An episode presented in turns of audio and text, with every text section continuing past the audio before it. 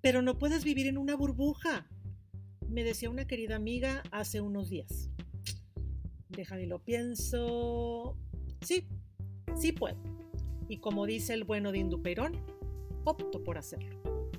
Y pues sí, queridos cinco escuchas, he dedicado los últimos meses a construir mi muy personal búnker antinegatividad. Y no, no ha sido una tarea nada fácil, pero creo que la llevo. ¿Qué ha implicado? Conciencia, mucha conciencia. Y mira que en un mundo tan loco como el que vivimos, cuesta un huevo y la mitad del otro.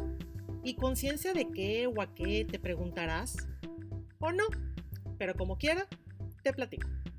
Conciencia de que para bien o para mal, soy totalmente dueña y responsable de mis pensamientos, mis acciones y más importante aún, de mis emociones.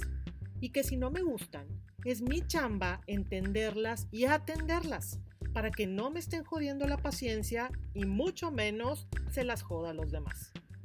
Conciencia de que cada cabeza es un mundo y que muy seguramente ese mundo piensa, siente y actúa de forma muy distinta a la mía, lo cual es totalmente válido y respetable aun y cuando no sea compartible. Y que el que el otro concluya de forma distinta a la mía no lo hace un pendejo, ni peor persona que yo. Simplemente es un ser humano con información y herramientas distintas a las mías. Este punto es de los que más me ha retado, pero sin lugar a dudas, de los que más me han liberado y tranquilizado.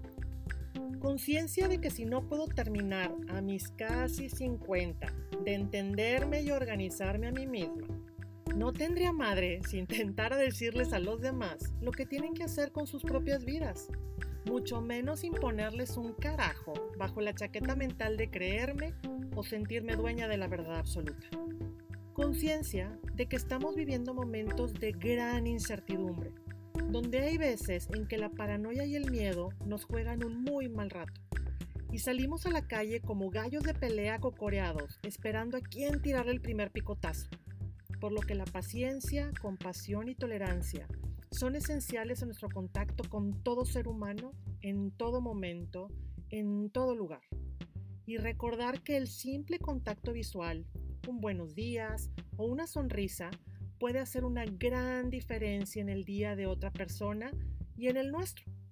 Y sí, con todo y cubrebocas se ve y se siente la sonrisa, la empatía y la solidaridad. Conciencia de que soy totalmente responsable de lo que veo y escucho. Que donde pongo mi atención, voy creando mi realidad. Por lo que se vale apagar la tele, cambiarle el radio, usar el periódico nomás para limpiar los vidrios, salirse del grupo de WhatsApp que nomás comparte puras tragedias y eliminar de las redes sociales a los que nomás están contando muertos. Primero mi paz y a la chingada lo demás. Conciencia de que la serenidad es una decisión 100% personal, que no depende de un lugar paradisiaco para poder alcanzarla, sino de un trabajo interno permanente.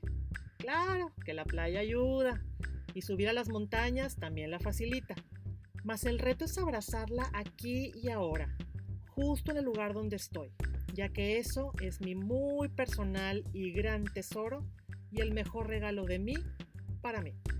Conciencia de que se vale cambiar de opinión, caerme y volverme a levantar. Decir sí con ganas y no sin miedo. Que se vale llorar para vaciar el alma. Pedir ayuda y permitirme vivir, sentir y expresar mi total vulnerabilidad en estos momentos. Abrazarme y darme permiso de ser humano. Conciencia de que la muerte es un paso totalmente natural, al que de una u otra forma, antes o después, todos hemos de llegar.